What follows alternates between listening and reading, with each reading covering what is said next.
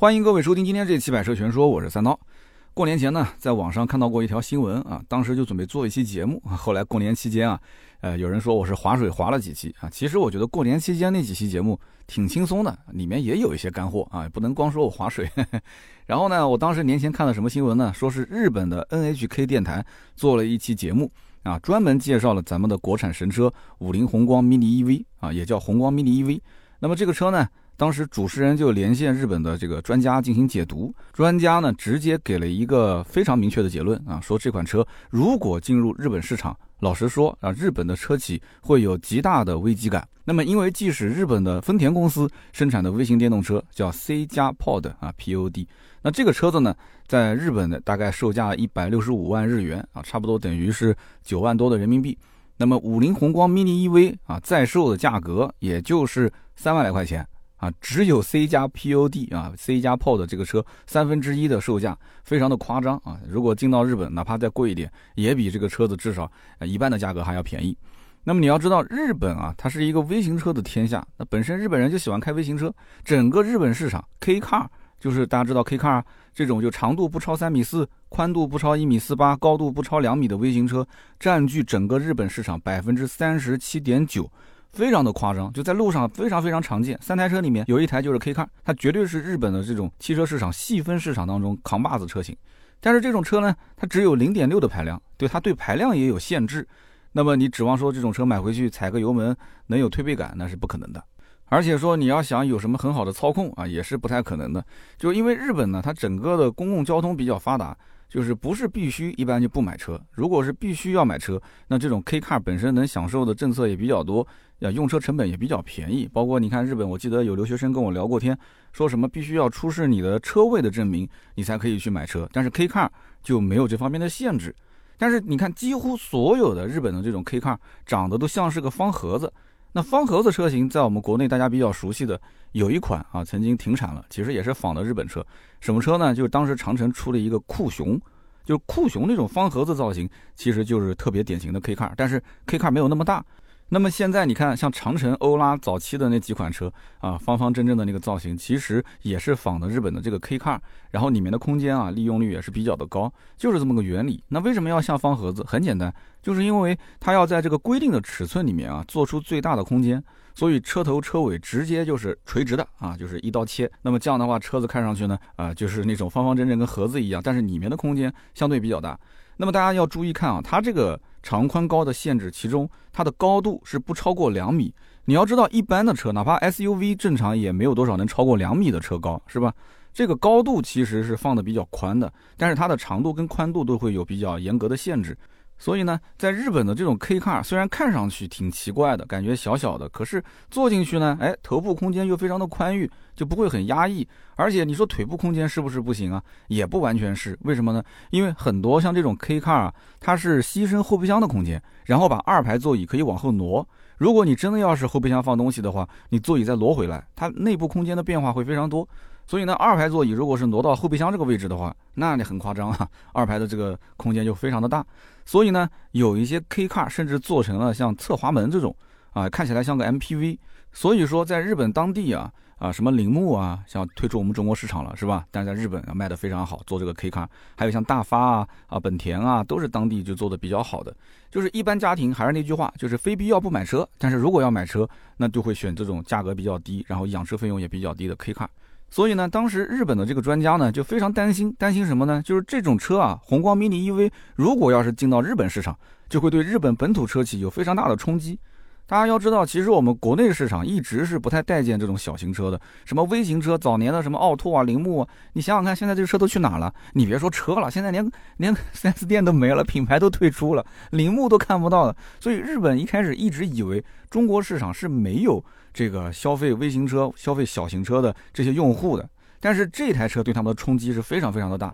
这台车的销量甚至比特斯拉还要卖得多，一个月能卖三四万辆，很夸张。怎么中国老百姓以前都不喜欢小型车，怎么突然之间就这么多人去买了呢？他们也想不通，对吧？那么所以他就会在想，这车如果有一天到了日本市场，那么日本的消费者是不是很喜欢啊咱们的这个国民神车宏光 mini EV 呢？那日本政府会不会把这个车子跟其他的 K car 一样同等对待呢？啊，也给他各种补贴，也给他各种这些绿色的政策啊，一路通绿灯。我觉得可能性不大啊，因为什么呢？K car 相当于是日本的国民的福利车型，就各种补贴补的是本国的车企，这算是什么呢？肥水不流外人田，是吧？但是补贴你说补给一个国外的车企，我觉得百分百他是不愿意的。那么因此，宏光 mini EV 即使将来出口到日本啊，我觉得吃不到本国的这个补贴政策，那肯定在当地啊也吃不开市场。那么再加上关于这个五菱宏光的这个各种传说，你知道的，在国内。这五菱宏光虽然说它是个造面包车的，是吧？大家都知道，宏光就是代表面包车嘛。但是在国内，它又相当于是一个符号化的东西，就是很多人他不觉得说买一辆五菱觉得丢面子啊，特别是这个宏光 mini EV，他更觉得是加入了一种新的文化的交流，大家就是玩嘛，现在都叫整活嘛。这个车子特别会整活，所以因此这个 buff 在中国大家都能 get 得到，但是你要如果到了日本，那日本的消费者他是不是能 get 到呢？所以，在国内相当于是加了 buff，人人都知道人民需要什么，五菱造什么。可是到了日本，这个 buff 会不会失效？我觉得大概率啊，应该是会失效的。那么，日本当地人本身对这种小车已经是见怪不怪了，也没什么技术含量，对吧？那么除了便宜，基本上也找不到什么其他优点。所以他们是不是真的愿意买单，冲着便宜去买单？那我就不是很清楚了。可能很多日本人觉得说，那本地的车子虽然卖个六万，卖个七万，卖个八万。你那个车虽然卖个四万，卖个五万，也差不了多少。那你会是选啊当地的大发啊、铃木啊、本田，还是选一个说相对比较便宜的啊是中国产的这个五菱宏光的 mini EV 呢？那么有人可能要说了，那五菱直接把工厂开到日本不就行了吗？就像特斯拉一样，在这个上海的临港做中国本土生产，那不就得了吗？这个呢，我觉得也不太现实。为什么呢？因为特斯拉之所以能在我们国内拿到各种补贴，能够落地在上海临港去建工厂，本质上来讲。他是想干嘛呢？他其实是想挣钱，对吧？那我们想干嘛呢？我们想的更多一些。我们是想利用特斯拉的技术跟它的人气，迅速的啊去拉动整个的中国电动车的产业链。你想想看，特斯拉工厂建完之后，它光一个工厂就能产车了吗？不可能的呀，对不对？它要去在周边有很多的新的工厂成立起来。这些工厂做什么呢？做特斯拉配套的一系列的这个电动车的零配件。那这些工厂造出来的零配件供给特斯拉，只供他一家吗？不可能的嘛。对不对？它就形成了一个供应商的一个规模集群效应。那么国内其他的电动车车企呢，就可以去从这些啊零配件的供应商上面去采购。那么大家都是收益的，对不对？那量越来越大之后呢，那成本就肯定是越来越低嘛。那么再加上特斯拉本身也一直在研发新技术，也一直在迭代更新自己的车型，那这些零配件的厂商也是跟着一起去迭代，去往前推进。哎，那中国的其他的电动车车企不跟着一起去迭代技术吗？质量更好的配件，价格更低的配件，技术更先进的配件，大家一起用呗。所以这是一荣俱荣的一个共赢局面。所以特斯拉在一定的时期内，它对于中国电动车这个行业啊，应该是有一个正向激励的。但是你想，如果五菱把工厂说开到日本去了，它一是找不到那么低的零配件，二它是拿不到国内才有这个双积分的补贴。大家都知道，五菱虽然卖车不挣钱，但这个双积分补贴，你开玩笑啊？就每台车子去卖一卖这个积分的话，那都是几个亿的收入啊。所以五菱如果到日本去建工厂，那价格也下不来，对吧？优势唯一那么一点点都没了，那怎么去卖呢？那么对于日本本土电动车市场，它也没什么促进作用啊，也不是说丰田、本田过来是可以消化消化你的这些技术的，也不行嘛。那么反而可能还会影响到日本本土的 K car 的销售。那么日本现如今到今天为止，其实很多的企业都没有太多的兴趣去做电动车。那丰田这么大的企业啊，犹犹豫豫这么多年，直到去年才不情不愿宣布说要全力进军什么电动车产业，一下子咔发了一些这个这个照片，对吧？呃，那些车子我估计都不能开，现场展示了一下。但是从我得到的消息来讲的话，其实丰田更多是想整合电动车的这个供应链体系。啊，它可能大概率是跟很多的一些国内的企业是以合作的形式生产，并没有说想要彻底去自我颠覆啊，说我要砍掉燃油车，几几年之内我就不卖燃油车了。他没说过这句话啊，说我直接去做电动车不可能，因为现在这个局面啊非常的尴尬。你像特斯拉，特斯拉这种本身原来是走高端路线的，现在基本上终端也覆盖了，马上中低端也覆盖了，你丰田根本打压不了它，在电动车领域就特斯拉随便吊打你丰田是吧？那么你说再往下。低端的这种入门级的啊，三五万的、两三万的电动车，国内的五菱宏光 mini EV，咔一进场，直接把这个坑给占了。这种就便宜到极致，你根本复制不了的车型，你怎么弄？所以你看丰田这种企业都很尴尬，那其他的本田啊、马自达啊、日产啊就更不用说了，就非常非常尴尬。那么在日本媒体的报道里面，当时还真的是拆了一台五菱宏光 mini EV 啊，现场还请了日本名古屋大学的教授叫山本真义，然后呢还请了这个日本经济新闻的记者一起来见证，现场也有一百来号人。那么当时拆的这台五菱宏光 mini EV 呢，是二零二零款的顶配。大家都知道，现在新款这个叫马卡龙是吧？二零二零款当时顶配卖多少钱？是三万八千八啊，三万八千八，四万块钱不到。那么最后拆完了，这个教授呢就根据拆下来的这些配件，然后回去呢就做了一个估价，估出来的结果是什么呢？十三点九千瓦时，就是十四度电不到一点，这个电池的成本是九千块钱。那么电动零配件，也就是像什么驱动马达呀，包括减速器啊、逆变器啊，两千八百块钱；电子零部件，也就是像什么充电器啊、DC 转换器啊，三千四百块钱；还有车身的内饰大概两千八，行驶系统也就是轮胎啊、悬架啊这些两千二。然后呢，像这个装备，比方说空调压缩机这些三千四，再加上它的什么组装、销售跟服务的成本大概三千四百块钱，总计这台车大概在两万六千九，就是两万七千块钱。两万六千九跟我们讲的这个售价三万八千八比起来的话，那其实还有个一万多的差价呢。但是你还要算上它还要去营销推广，对吧？还要去这个物流仓储，就这些费用你再加上去，基本上宏光 mini EV 每卖一台车，呃，我猜啊，我只是猜测啊，应该是在保本的边缘。我看到有的媒体当时测算说，这个车子每卖出去一台，也就是挣个不到一百块钱。那这个话呢，其实可信啊，有一定的可信性。但是你就是按照日本人，你看拆完之后的这个车，所有的零配件，它毛估估都要两万七千块钱。但是山本真一教授就说了，他说中国车企呢，并没有在这台车上去偷工减料，反而是有很多值得日本车企学习跟创新的意识。那么比方说什么呢？就比方说一般的电动车啊，都会搭载这个再生制动器，什么意思呢？就是我们经常讲的这个制动力回收。那么制动力回收系统有了以后啊，就可以更好的延长它的续航里程。那你说这个东西要不要？那只要是个电动车，成本不高，我肯定给它装嘛。那么我们经常讲说开车的时候啊，会有松开电门，呃，车子会有那种拖拽感。特斯拉之前是强制性的，你只能这么开，叫单踏板模式，是吧？那为什么会这样呢？它就有个制动力回收。那么有的呢是这个可逆电机啊，电机反转，它也可以有这个制动力回收。但是哎，宏光 mini EV 它要控成本啊。一共就个两三万块钱的车，所以直接砍掉这个功能，砍完之后你会发现成本少了多少钱呢？少了两千五百块钱。有人讲两千五也不算多，你开玩笑，两千五不算多嘛？这台车一共就两三万块钱啊，百分之十的成本啊！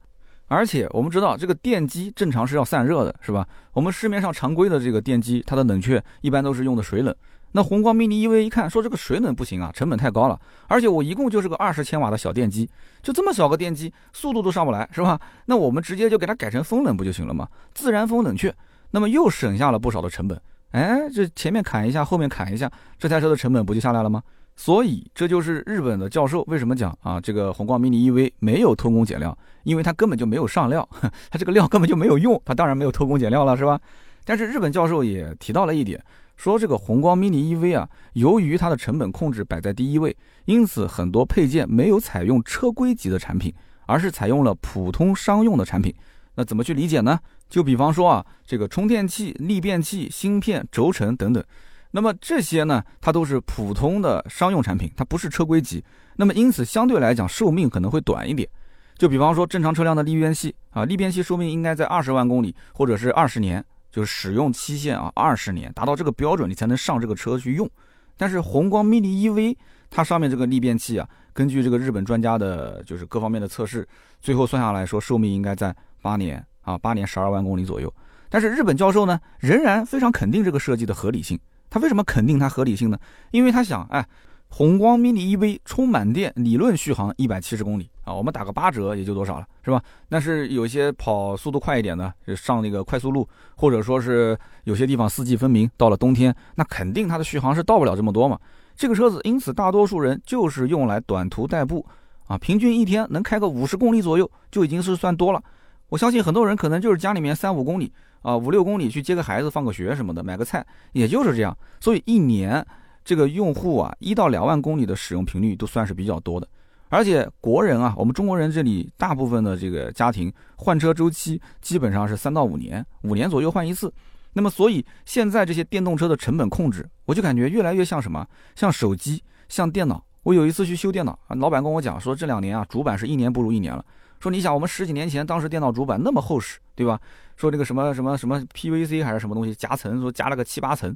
说现在这个主板一个比一个薄，是不是？除非是那种竞技用的高端主板，正常普通主板就是那么一个很普通的质量，哪能跟以前比啊？手机也是一样啊，更新换代那么快。哪有像以前的手机还能砸核桃是吧？所以说现在啊，不管是什么主板啊，包括什么显卡啊，还是显示器啊，质量是越来越一般。特别像那个显卡，对吧？你要退回去让别人去修，那说不定修着修着就没有了，对吧？打电话说对不起没了，然后你再去买，发现价格又涨了好多，然后去海鲜市场看是吧？哎，你们知道我在说什么啊？那么主要来讲还是更新换代比较快，厂家就没必要在这一代产品上去花那么大的价钱，很快就要上新款了，是不是？厂家比你还清楚。什么时候上新款？只不过有的新款它暂时不想上，先卖一段时间啊。老产品的这个营销成本各方面先摊薄一点啊。那么耐用品，我们讲汽车是耐用品嘛，它慢慢的就变成什么了？有点像类似于消费品，甚至我都不好意思说是快消品，因为快消品实在是太快了啊，拆袋即食，食完就丢弃了，就是已经是感觉是像一个消费品的这个方向发展了。宏光 mini EV，我个人觉得它其实隐藏的意义可能就是在于这里，就是汽车它到底是在很多人眼里。它是个固定资产，是一个耐用品，要开个很多年，还是说就那么几年，差不多意思，就该报废就报废了啊，该转让就转让了。那么日本教授后来又补了这么一句，他说：宏光 mini EV 它的配件虽然说不耐用，但是呢，因为它采用了模块化的设计思路，所以更换起来非常的方便，而且费用也不高啊，都是一些白菜价，因此整体来说对车主的使用影响啊体验不是特别大。那么最后，这个日本经济新闻也归纳了一下这台车，说这个宏光 mini EV 的成功秘诀是什么呢？说这款车啊，使用了便宜的、不太耐用的零件，啊，但是呢，它通过一种易于更换的方式组装在了一起。那么宏光 mini EV 呢，它具有这种容易损坏但是容易修理的特性。那么显然啊，这种造车模式在日本很难行得通，因为日本车企啊。就这么多年来，一直是打造什么样的产品呢？就是比较耐用的。大家一提到说日本车啊，一想到就是啊返修率很低，非常的耐用，非常皮实。那么追求了二十年、三十年都开不坏。那么在中国现在已经出现了这个苗头了，就是电动车啊，如果是便宜一些的这种电动车，通常三到五年，反正五到六年大家都会去换，产品不断的升级迭代。那么因此车上的那些啊相关的配件，我不用车规级的，行不行？那目前来讲，价格便宜的话，用户他能接受啊，对不对？我今后再买新款，我持续给用户带来新鲜感，那行不行？这是一个思路啊。那大家觉得行不行呢？也可以在我们评论区去讨论讨论。那么最后呢，日本媒体还给出了一个更让日本人绝望的结论啊，说什么呢？说这个宏光 mini EV 啊，整台车没有一个零件是日本制造的。就比方说最值钱的电池啊，电池你想什么呢？你肯定不可能日本造的，对吧？电池是我们中国企业宁德时代。那么电机，电机是中国宁波产的啊，双宁产的；电容器是湖南企业爱华产的，主要的零部件全都是中国企业自己的供应链，啊，自给自足。那么当然了，也有一些欧美企业的配件，比方讲说这个逆变器啊、充电器啊这些电子零部件，美国的德州仪器供应的啊，有德国的英飞凌科技供应的。那么五菱宏光 mini EV 这款车，其实我跟大家讲，早已经火到国外去了。我们中国现在很多电动车出口到国外，卖的都非常好。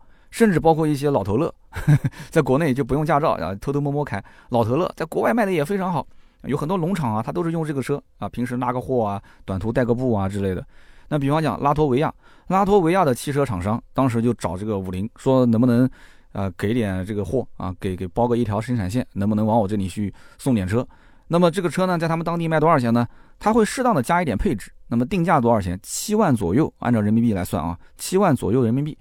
那么以后有机会，我们可以聊一聊中国电动车出口啊，甚至我可以给你请个老板过来，就在我们南京本土有一个老板做电动车的出口，还不错，做的还挺大的。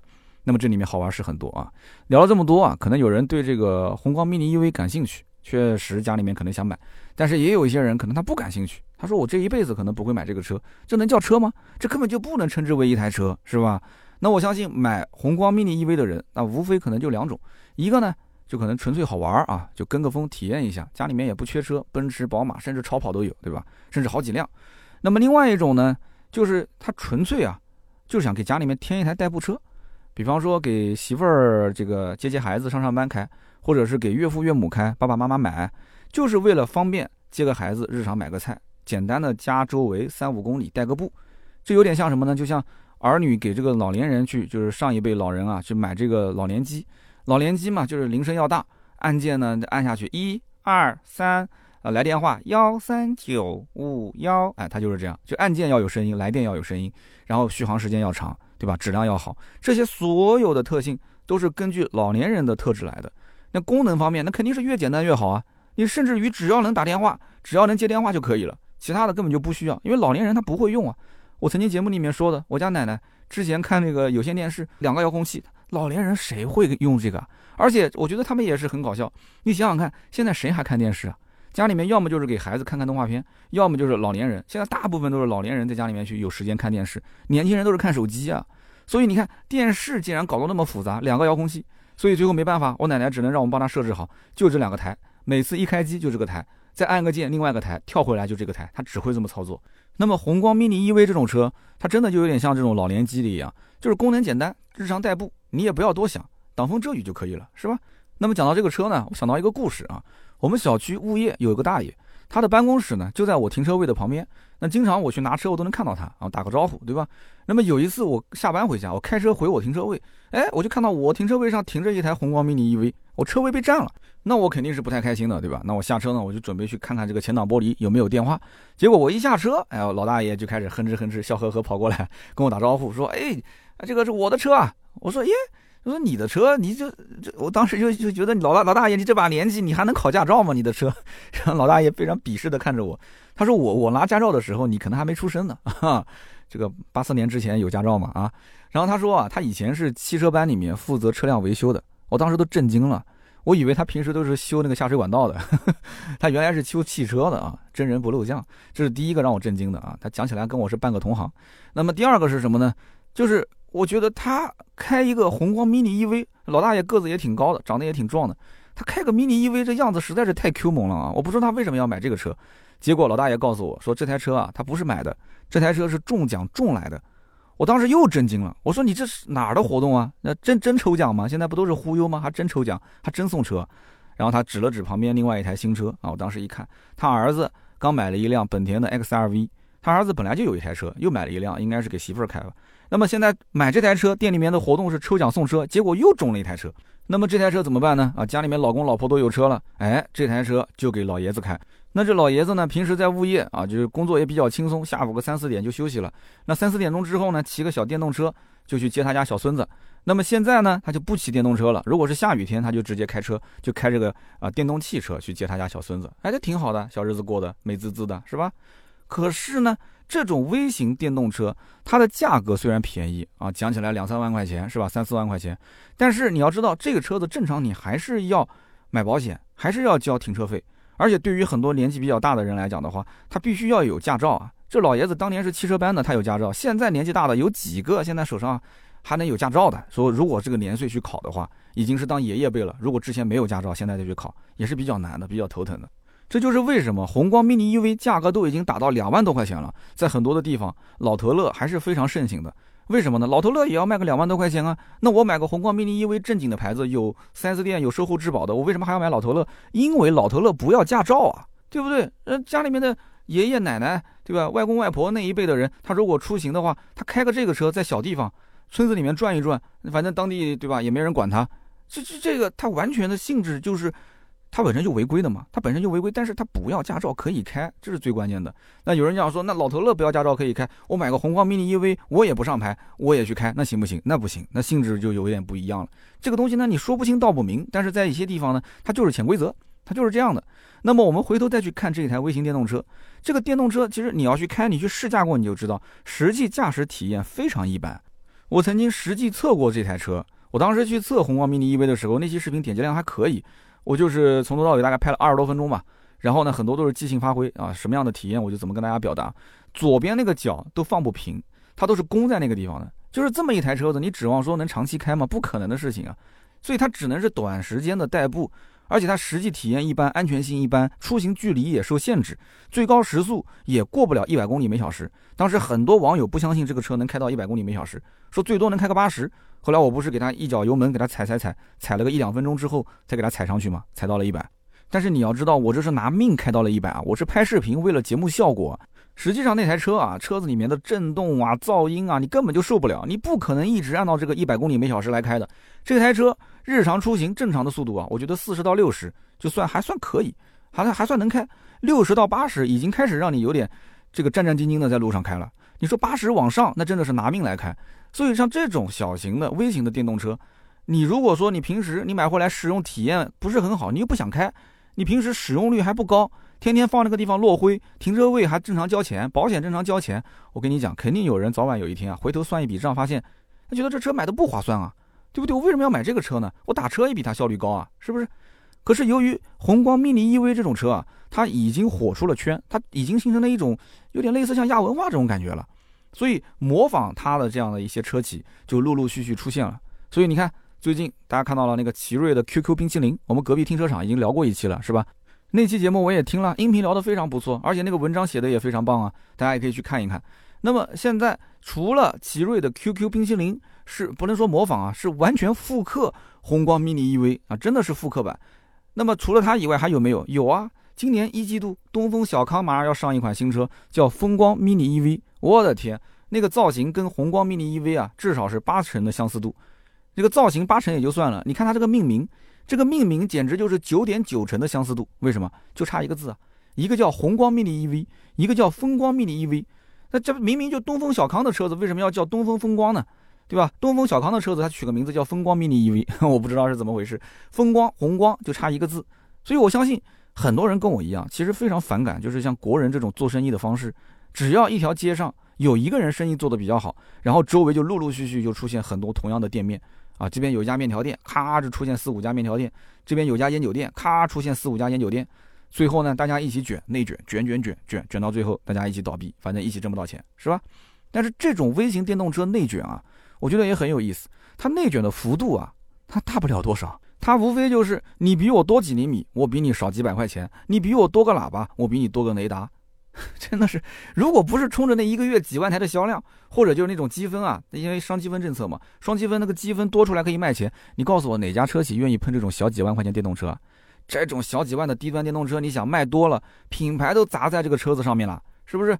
可是任何一位，如果说啊，你是车企的在任的领导。你想一想，你看到了旁边宏光 mini EV 一个月卖个三四万辆，比特斯拉的销量还要好，都已经火出圈了。你作为其他品牌的领导，你心里是个滋味吗？你不是个滋味啊，是不是？所以你会觉得说，哎，我们能不能就照着他这样去造？关键问题是我又不是造不出来，这么简单的技术，我照着他去造不就行了吗？一模一样去复刻。那如果说，如果说啊，我的车子像他那样，你别说卖个四万辆，就哪怕一个月卖个两万辆，哪怕是一万辆也行啊。那这个数据就非常好看了。你开玩笑，一个月一万辆，一年就十二万辆啊！一个厂家一年才卖多少台车？那你想想看，年底汇报的时候，那个报表就特别好看。那么自己的职业生涯是不是？哎，这一段经历都镀上了一层金啊，对不对？那么对于老百姓来讲呢，这种微型的电动车啊，它其实非常适合那些手头非常拮据，但是呢又需要一台自动挡的车型啊。这一部分家庭，大家想一想，是不是很多人他就是需要一台挡风遮雨的代步车？上班呢，距离呢，呃，也挺远的，可能来回有个二三十公里、四五十公里，甚至更远。那你最起码在一百七十公里续航以内吧，我觉得，对吧？哪怕打个八折，一百二十公里、一百公里以内，这个电动车一天充一次电，那也够你上下班去开了，对吧？他手头比较拮据，但他又不想开手动挡，他需要去买个自动挡。那什么叫手头拮据呢？你别说五万块钱了，他可能拿个一两万块钱都很困难。他交房租，对吧？他每个月的实际的开销，去掉房租啊、水电费啊、七七八八的这些费用，他剩下来的那点钱。可能买衣服、吃饭他都不太够用，但是呢，如果他有一辆车，他可以扩展自己的这个行动半径，他可以非常非常明显的提高自己的生活质量，啊，不用去天天早上一早早高峰去挤公交车了，不用去挤地铁了，不用再转个那么几趟车了，那么因此他就会去盘算，那这台车子，对吧？我我能不能挤出一点钱，两三万、三四万，我去买这台车，同时今后的养车成本，养车成本是不是会比较低？如果家门口小区附近有充电桩的话，哎，那不挺好的吗？对不对？所以说，在这个市场上，它就有这一部分需求的用户。但是呢，以前没有什么电动车，全是燃油车的时候，基本上你说五万块钱，你告诉我燃油车你能买什么车？你还想要自动挡？你在想什么呢？都是手动挡的。合资品牌就那么两个，要不就是奥拓，要不就是雨燕。然后呢，国产品牌以前有一些奇瑞的、吉利的、比亚迪的一些车，都是一些配置比较低、排量比较小、造型也比较丑、做工也比较糙，对吧？关键都基本上都是手动挡。你要如果是个自动挡，好好不容易找到一个自动挡的，结果那什么自动挡，它还是个 AMT，它还不是正儿八经的自动挡，开起来还不如手动挡的。所以因此，你想想看，像这种客户群体在中国多不多？其实很多的，特别是现在很多人到其他的城市去打工，那这个城市打工的话，也没必要买太好的车，但是也需要一个代步工具。那如果说有充电的条件的话，又希望是个自动挡。对吧？三五万块钱、十万以内的车子，他们都会是一种非常非常刚需的一个用户群体。所以，针对这一部分刚需用户，我觉得我的建议啊，你要如果说，哎，桑刀你讲的对，我就是这种人，而且我就是考虑这几款车，我给大家一些建议啊。这几款车，什么五菱宏光 mini EV 了，什么东风的这个什么风光 mini EV 了，什么奇瑞的这个所谓的 QQ 冰淇淋了，你怎么买？这三台车子本质上来讲，其实差别不大，而是要看什么当地的经销商服务水平。你甚至可以把那个长安奔奔 E 四大放进来一起比，都是差不多价位四五万块钱的。那么你就看哪一家店它的集团就经销商集团规模是最大的，啊，整个的店一看就是很规范，员工啊就各方面操作也很规范。它的分店比较多，这家店万一要是不开了，还有一家分店在那边。那么今后维修保养哪个品牌是最方便的，你就买谁家的产品。那么电动车跟燃油车还有点区别，你比方说燃油车三年质保一过，很多人就不去 4S 店了，就到修理厂。那这个你想，电动车不是哪个修理厂都能修的，也不是哪个修理厂都愿意修的。你要如果是小毛小病的，你比方说什么补个胎啊，或者是这个天窗可能是出了点问题，或者两边的车窗有点异响啊，或者是中控啊这个屏幕有点问题，他帮你弄一下。但是你要如果真的涉及到三电系统，哪个会弄啊？他就算会弄，你敢给他弄吗？对不对？所以像这种产品，说白了就是原厂保修服务要看一看。它的保修时长是不是很长？然后同时它的经销商啊，这家店是不是一个老店，开了很多年，比较靠谱的？这几款车本身长得就差不多，配置也差不多，这有什么好去挑的呢？没什么好挑的。而且我都怀疑他们的配件很多都通用的，长得外观内饰都很像。我跟你说，所以说这些车子其实真的微型电动车市场啊，虽然说现在感觉是挺火的，但是我总觉得这不是厂家一直想做的一个市场。只是比较短期的，像这些产品，我都甚至怀疑它可能说断代就断代了，后面就不产了。因为这一批客户啊，对于很多厂家来讲，他是可以放弃的，他可以做，也可以不做，他可以让你一个三五万的用户，通过金融贷款，通过零利率啊、零首付，让你去买那个十万块钱的车，消费主义嘛，让你提前消费嘛。我为什么让你说你能买得起两三万的，就一定要让你去买两三万的呢？你说你买不起五万的，我给你贷款不就行了吗？是不是？所以怎么讲呢？微型的电动车啊，我建议还是根据自己的需求来。啊，你要如果说你真有钱玩玩而已，那我就不说了。如果是纯刚需用户，把你今后的很多的一些车辆使用费用你要算进来，结合你的可支配收入来进行一个啊换算，看看合不合适啊，看看你的这个生活的品质是不是真的能提升。那么好的，以上呢就是本期节目所有的内容，感谢大家的收听和陪伴。今天这期节目聊了聊这个关于日本电台、日本的教授，对吧？然后拆完五菱宏光 mini EV 就直呼说日本车企造不了，造不了，造不了。这个节目大家感觉怎么样？如果不错的话呢，欢迎分享给身边人啊。如果说有想说的话，我们也可以在留言区交流。那么会在每一期节目的留言区呢，我们抽取三位赠送价值一百六十八元的芥末绿燃油添加剂一瓶。那么下面是关于上一期节目的留言互动。那么上一期节目呢是在过年期间更新的，给大家推荐了三部微电影啊，都是汽车品牌的过年期间投放的这个植入广告的微电影。那么很多人讲说，哎，三刀说的没错，的确是那一部叫《巴伊尔的春天》拍的不错，其他两部简直不能看。哈哈，看来大家的这个品味还是挺相似的啊。那么我们其中有一位听友叫做董天苑，那么当时我在节目当中就提到了一首歌叫《飘雪的冬天》，非常非常的好听。